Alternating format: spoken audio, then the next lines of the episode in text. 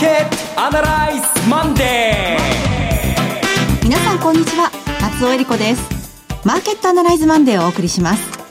パーソナリティは金融ストラテジストの岡崎良介さん。おはようございます。岡崎良介です。よろしくお願いします。そして株式アナリストの鈴木一之さんです。おはようございます。鈴木一之です。よろしくお願いします。この番組はテレビ放送局の BS1212 で毎週土曜昼の1時から放送中のマーケットアナライズプラスのラジオ版です。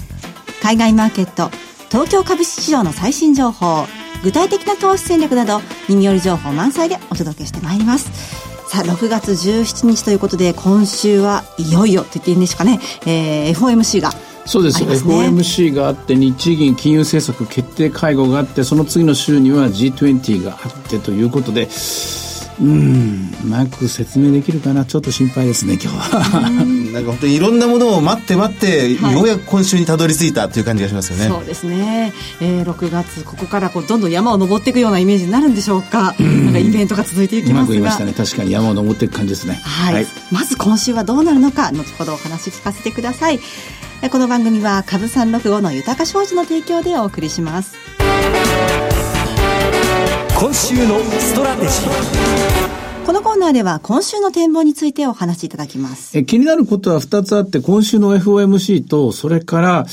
まだ収まったとは言えない、えー、香港の、はい、えー、あの、一国二制度逃亡犯条例についての、あの、デモの話なんですけど、まず FOMC の話で、はい、えー、6月19日 FOMC で、一応大方の予想では今回はまだ利下げはないだろうと言われています。うん、うん、でも、えー、利下げがあったとしたらサプライズです。はい、利下げがあったらサプライズなんで、おそらく市場はどうしようどうしようとなると思うんですよ。利下げっていうのは本来株式市場にはプラスの話です。しかし、利下げっていうのは、その後、その、そんなに利下げしなきゃいけないぐらい景気悪いのか。あるいは実際に景気が悪くどんどんなっていくと、これは手遅れになるかもしれないと思って逆にパニックになるケースもある。むしろ売りになってしまうケースもある。二つあるんです。例えば前回の利下げっていうのは2007年の9月18日かな。それから前々回っていうと2000 1年の1月3日だったと思うんですけども、この2つの場合は利下げをしたんですが、実はそれが手遅れで、はい、どんどんどんどん経済が悪くなる中、追いかけるようにして利下げが続いていった、株はどんどん下がり続けたっていうパターンです。でその前の98年の9月29日の利下げの時は先手を打ってロシア危機が起きたので、これは早めに景気が悪くなる前に利下げしておこうということで、えー、先んじて利下げしたところ、株は最初下がるんですけども、その後反発していくというパターンで、うん、最終的には実態の景気がどうなってるかを見極めなきゃ、そこのファンダメンタルなデータを確認しないことには、利下げしたからといって一喜一憂しててもしょうがないというのが実は現実なんです。うん、しかし、それじゃ予測にならないし、それな、そんなことだったら誰でも言えることですから、私がここでラジオで喋る意味はない。じゃあどこで見極めるかというと、一つ言えてることは、利下げしたとしましょうか。はい、でも、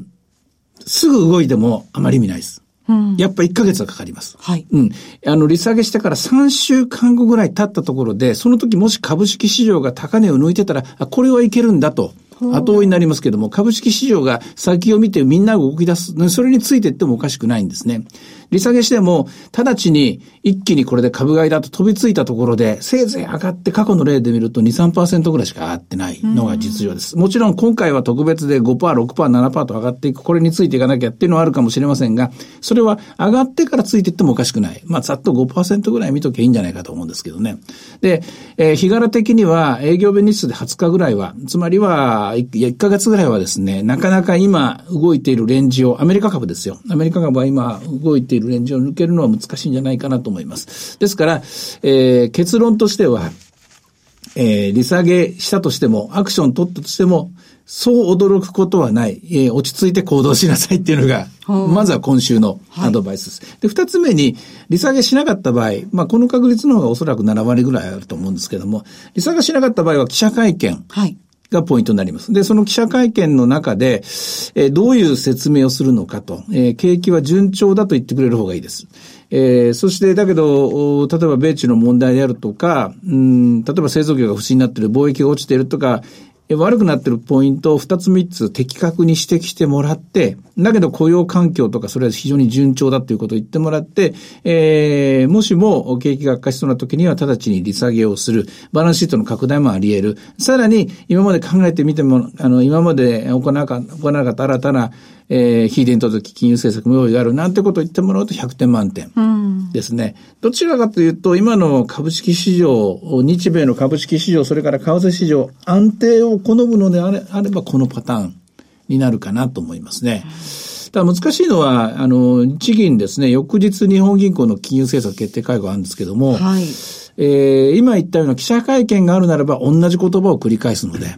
うん、同じことを黒田総裁が言えば、それで9大点ですね、みんなこともなく終わるんですけども、アメリカがもしサプライズングリーにですね、あの、えびっくりするような形でですね、利下げがあった時に、日銀は追い込まれます。もう、こっちはどうするんだということで。こういう状態になると、やっぱり手がないのか、打つ手がないのか、何もしないのかっていうなると円高になってしまうと。ですから、ここ、えー、どういうんですかね、プログラム的には、利、あ、下げがあるケース、利下げがないケース。で、利下げがあるケースは、えー、円高になるケース。で、日銀はどうなるのかっていうところで、2日がかりで作戦考えるっていうパターンになると思いますね。えー、繰り返しますけども、直ちに慌てて飛び乗る、飛び降りるっていうのはやめた方がいいと思います。3週間から1ヶ月ぐらい、まあ、様子を見る、はい、かかると思います。ということなんですね。はい、まあ、当然ですけれども、この手遅れの状態で、まあ、利下げをするというようなことはないとは思うんですがないとは思うんですけども、えー、ただ、その、経済っていうのは一回悪くなり出すと、うんまあ、鶴病としに悪くなるのがポイントで、例えば、極端な例で言うと、前回の利下げの時は7月に行う、9月に行ったんですけども、そこからほどなくしてアメリカの失業率が、えー、当時まだ 4. 点いくつパー何パーセントだったんですけども、一気に10%まで上がり、上がり続ける。はい。で、その前の2001年の利下げの時は、この時も4%台だったものが6%まで一気に上がっていくっていうので、うん一番はっきりと、もう誰の目にも景気悪くなってるって映るのは、アメリカの場合失業率が悪くなっていくので、はい、で今回もやっぱり失業率にに注目なんですね。で、効果不効果、今回失業率3.6まで下がっちゃってるんですよ。はい。ですから、上がり出すと早いかもしれないんですよね。つまり、もう、あの、一番ペコペコの空っぽの状態まで人手がもう足りない状態、人手がもう余ってない状態ですから、人手が余らしはじ、余り始めると、ドボドボドボっと余っていく可能性があるので、そうなると、えー、利下げのペースが速くなるっていう、その可能性もあります。えー、整理すると次の6月分の雇用統計が7月の第一週に出てくると思うんですけども、ここが、えー、利、利下げしてもしなくても一つ見どころになりますね。うんまあ、6月にそもそもあるかもしれないと思われた利下げですけれども、次、まあ、7月かもしれないっていう7月の方が圧倒的に多いです。ええ、圧倒的に多いです。その場合、7月以降のペースっていうのはいかがですか？まず、あの、失業率の上がり方が0.1とか0.2だったら、25ベースずつですね、はい、おそらく3回ぐらいまではやると思います。うん、で、ただ、失業率が上がってこないとか、雇用統計でノンファンペイロールとかが、やっぱり20万人近くずっと増えてるのであれば、一回下げて様子を見るとかですね、こういうパターンになるでしょうね。で、ただ、あの、先週発表された小売売上統計とか、えー、工業生産指数の統計なんかはむしろ良かったので、はい、まあ、これはおそらく小売については一進一退でですね、いろんな、あの、値下げとかもやっているので、そのセールスキャンペーンがですね、うまく、う功を奏しているのがあるでしょうし、工業生産指数について言うと、これも凹んだのがまた戻ってという形。えー、なんといっても今、あの、関税の引き上げが、矢継ぎ早に去年から行われて、アメリカのですね、港湾地区はですね、コンテナの積み荷下ろしの倉庫はものすごい満杯なんですよ。要するに、えー、関税が引き上がる前にたくさん仕入れておこうということで、はい、で、それで先にどんどん買ってますので、で、この後、えー、今まで大量してますから、この後その、いわゆる輸入が減ると言いますかね、あの、あるいは輸出が減るというのか、まあ輸入よりも輸出のが圧倒的に少ないんですけども、この後アメリカの経済が落ちてくるリスクっていうのは高いと思います。うん。それからあの FMC の時に合わせてあの経済見通し、メンバーの経済見通しですとか、ね、金利の見通しも発表されますが、これはどんな内容になってくると思いますか？あのね、えっとね、一番興味持ってるのはね、はい、2019年でしょ、今。で、20年までは大体予想がつくんですよ。1回か2回か3回が利下げするんでしょうけど、その後2021年からはどんな絵描いてるのか興味あるんですよ。2021年からもそのまま横ばいだったら、あ、やっぱり大したが良くないなってなるし、その後急に良くなってくる、利上げする必要があるとならば、これは短期的だと見る必要があるだろうし、うん、で、それと同時に、えー、利下げするでもしなくてもいいんですけども、フェードが割れてくるはずなんですよね。はい、そんなみんながみんな揃ってですね、トランプ大統領の言いなりになるとは思えないんで、当然、あの、例えば利下げすべきだという意見があれば、利上げすべきってない意見があるだろうし、で、利下げしたとしたら、利下げに反対の人の意見も出てくると思うので、うん、それが一体今何対何なのかとかですね、そのあたりも注目されます。いずれにしろいろいろ言いましたけども、転換点であることは間違いない。あるいは転換点に近づいていることは間違いない。で、そのスピードですね、それと転換した先が、その、えー、記者会見と、それからそのドットチャートですよね。そこで読み取れるかどうかですね。うん、まあ、我々に読み取る力があるかどうか、聞き取る力があるかどうかっていうのも試されてるんですけども、ここがポイントになること。これも大事なところですね。うんあの、土曜日放送されたテレビのママーケットアナライズプラスのエミン・ユルマンさんが持ってきてくれた資料で、なんか世界の GDP が今同時にこう下向きになってると、はい、まあ、いろんな曲が同時になってる。そこでアメリカも利下げに入る。で、まあ ECB も今利下げを匂わしてるような状況で、やっぱりアメリカだけがやってもやっぱりこれは流れに差をさすような形にはならないんでしょうか、ね、もうでも世界中利下げモードに入ってますから、うん、金融政策的にはもう、あの、グローバルに、世界、世界の金融政策っていう言葉を作るならば、世界の金融政策緩和政策になってますよね。ですから、あの、できるだけ消費を増やそう、投資を増やそうとしていることは事実なんですけども、ただ肝心の、投資をするテーマとか、うん、投資ができる見通しになっているのかどうか、え投資をするっていうのは、まず、株式投資の場合は我々投資家が株を買おうという機運になっているかどうか、で経営者の場合は設備投資をしようという機運になっているかどうかですよね。で、少なくとも我が国日本の場合で言うと、えー、経営者は設備投資をしようという機運には今なってはいないように私は思います。です、ねはい、ですからそういう意味では、あの、今回この金融政策だけで乗り切れるかどうかっていうと、うん、どっちですか岡崎さんはって言ったら、私は非常にこれは難しい局面、まだまだ、えー、難聴になっていますが、弱気モードを払拭する、金融政策だけで払拭する展開にはなってないと思うと答えます。で G20 とかこれで、あ、こうやってくっついていくんだな、こうやってみんなで強調していくんだなっていうのが見えてくるとか、あるいは具体的に言えばもう、あの、5G ガンガン作っていくぞと、こうやって日本は 5G 社会を作っていくんだ、もうすべての電柱、信号機に全部 5G が付けられて、こんな新製品が生まれて、こんなことができるんだっていうことが、手に取って手触り感が出てくるようになると動き出すと思うんですけども、今はまだ早いと思いますね。えっと、それから岡崎さん、香港の方も注目という話でしたが、はい、えっと、テレビでもお話した通り、はい、えー、天安門事件という事件があの30年前にあった時のことを話しました。はい、あっという間に株価が3割以上下がって、で、大きな虐殺事件になったんですけども、また戻っていくんですね。で、その間日本株もアメリカ株も大した影響を受けなかった。ただ、ドルだけがやったら強かったというのが、うん、えー、私の記憶する30年前。はい、30年前、えー、肯定部合という日本の金融政策が、えー、0.75%も2.5から3.25%に5月30日引き上げられたんですが、にもかかわらずドル高が続いた。これは天安門事件という、えー、バックグラウンド、背景があったからに他ならないと思います。え今回も、えー、100万人規模で、で、とりあえず延期になったと、めでたしめでたしで終わるかと思いきや、昨日ももう一度今度は200万人規模で、で完全にですね、これをやめさせるということまで戦うということになったんで、弱ったな、これはと。あの、悪い方向に、つまり暴力的な解決にならなきゃいいんだけどな、な、というのが一つです。今のところ中国の方は生還を決めかけて、決め、決めてくれているのでですね、これでありがたいですね。中国の本土の方が動き出しちゃうと、これは対立になると。アメリカの方は、えー、国務長官が注視していると、今後どうなるのか見ているって言ってますから、なんかもし中国が動いたらアメリカも動くぞっていう姿勢をとってますから、そうなると今度は、そうなっちゃうとこれは天安門的なですね、天安門事件的な偶発的な、まあ、暴力的な衝突があってもおかしくないので心配な形になるんですけども、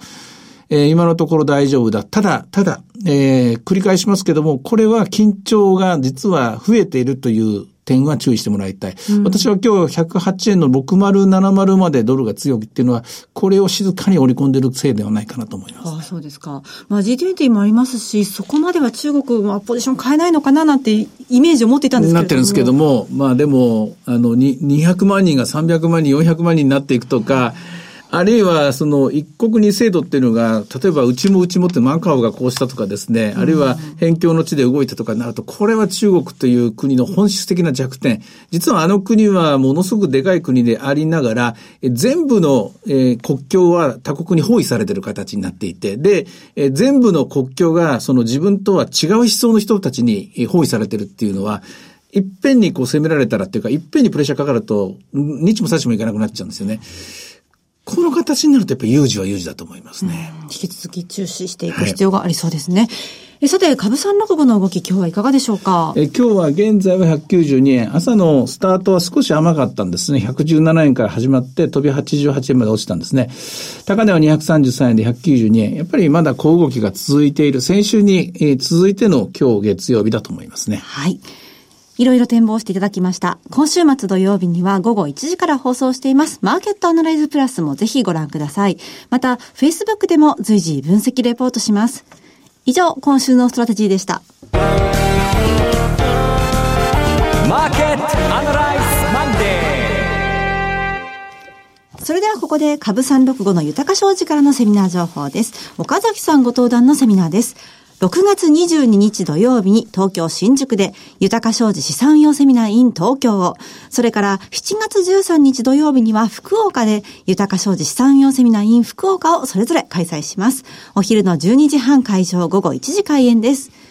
東京セミナーは第1部でエモリキャピタルマネジメント代表、エモリ哲さんが2019年後半の貴金属エネルギー価格の行方と題して講演。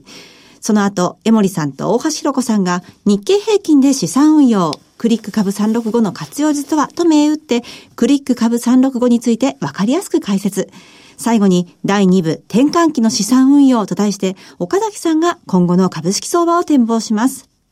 また、福岡セミナーの講師は岡崎さんと経済評論家杉村富夫さんです。杉村さんは2019年注目の個別銘柄市場動向国際情勢を語ると題して講演されます。東京セミナーの会場は都営新宿線新宿駅徒歩3分、JR 新宿駅からは徒歩7分の TKP 西新宿カンファレンスセンターホール 4A です。福岡セミナーの会場は TKP ガーデンシティプレミアム博多駅前ホール A です。えさらにもう一つ、福岡の次なんですが、札幌での開催も決まっています。豊か商事資産運用セミナー in 札幌。7月20日土曜日、12時半会場午後1時開演です。第1部は、江森哲さんによる2019年後半の貴金属とエネルギー価格の行方をテーマにしたセミナーです。第2部は、岡崎さんご登壇の株式セミナーです。会場は JR 札幌駅が最寄りの TKP 札幌ビル3階 TKP ガーデンシティ札幌駅前ホール 3C です。入場は無料です。セミナーのお申し込みお問い合わせは、新宿、福岡、札幌とも次の番号にお願いいたします。豊か商事お客様サポートデスク、フリーコール0120-365-281、0120-365-281です。受付時間は土日祝日を除く午前9時から午後7時までです。皆さんのご応募お待ちしております。続きまして、毎週土曜日午後1時から放映中の BS1212B マーケットアナライズプラスからの入場無料セミナーの情報です。次のリアルマーケットアナライズは6月29日土曜日に大阪で、さらに7月6日土曜日に広島で開催します。リアルマーケットアナライズ 2019in 大阪 in 広島。まず6月29日土曜日の大阪セミナーの会場ですが、梅田のブリーゼプラザ小ホールです。さらに7月6日土曜日広島セミナーの会場は JR 広島駅が最寄りの広島コンベンションホールです。セミナーの参加お申し込みは BS1212 マーケットアナライズのホームページをご検索していただいて、リアルマーケットアナライズの応募フォームにご記入いただくか、お電話でご応募ください。電話番号は大阪が0120-953-255、0120-953-255、広島が0120-935-159、0120-935-159です。通話料無料、自動音声応答サービスにて24時間ご応募を受けたまっております。くれぐれもおかけ間違いのないようにお願いいたします。また応募はお一人様一回限りでお願いします。個人で複数応募いただいても無効となりますのでご了承ください。締め切りは大阪本日です。6月ですか？そうなんです。うん、6月17日月曜日、そして広島は6月24日月曜日、来週ですね。えー、大阪も広島も皆さんどうぞご参加ください。急いでくださいね。これ資料とか全部新しいのになりますから。はい。はい、なお、今日ご案内したセミナーでは、ご紹介する商品などの勧誘を行うことがあります。あらかじめご了承ください。さて、いつでも全国無料の放送局 BS1212 では本日夜7時から山田太一ドラマ思い出作りを放送します。結婚までに何か思い出を作ろうと必死に励む3人の女性たちの日常を描きます。ぜひご覧ください。チャンネルの見方がわからない方は、視聴者相談センターへお電話ください。オペレーターが視聴方法をわかりやすくお教えします。03-5468-2122 03-5468-2122 BS1212 視聴者相談センターまで。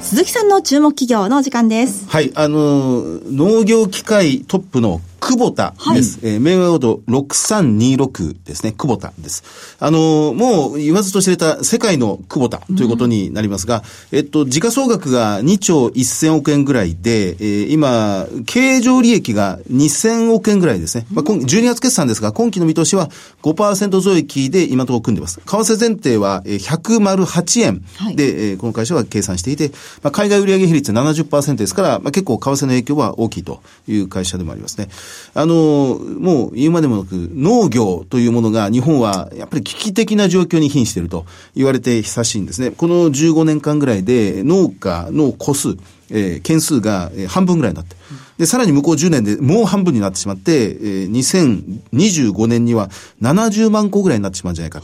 なんていうふうに心配されてるんですね。はい、あの、まあ、高齢化が相当進んでいるのが、この日本の農業の現場であって、で、一方でそこに休耕地に対して若い人たちが、まあ、どんどんどんどん入っていこうとしていると。で、まあ、そういう現状を、この、まあ、久保田は何とか変えていきたいと。うん、相当もう以前から尽力してますね。で、あの、自動運転をもうすでに実現していて、はい、トラクターとか田植上機では、もう自動運転はもうこの会社は実現しているということです。まあ、考えてみれば、もう、車線もありませんし、えー、まあ、あんまりこの人とぶつかるってこともありませんし、ただダーッとまっすぐ行けっていうんでしたら、意外と自動運転は早いかもしれないということでありますが、それはこの会社の納期と一緒に水に関して相当意識を砕いている会社。水ですかまあ、創業ビジネスが納期と、もう一つ水、水道管からスタートした会社で、はい、まあ、世界の水を、水資源というものは枯渇すると言われて、随分経ちますけど、まあ、それに対しても相当こう問題意識を持って取り組んでいるという会社であります。7割ですか。ちょっと今、あちょっと勉強してなかった。海外比率、ね。すごいですね。アジアが強いんですよね。ちょうど今108円5ということで。為替はですね、えー、はい。まあもうちょっと円高リスクあるんで、株価少しもたつくかもしれませんけど、どっかで狙い目が来るんじゃないかなと思います。でも割安ですね。だって時価総額2兆で売上利益2000億なんですそうですね、はい。うん、十分。バランス的には全然大丈夫なところですね。はい、えー、また自動化したいのは日本だけではないでしょうしね。うんえさて、マーケットアナライズマンデーはそろそろお別れの時間です。ここまでのお話は、岡崎良介と、スイカズイキと、そして松尾英里子でお送りしました。それでは今日はこの辺で失礼いたします。さよなら。この番組は、株365の豊か商事の提供でお送りしました。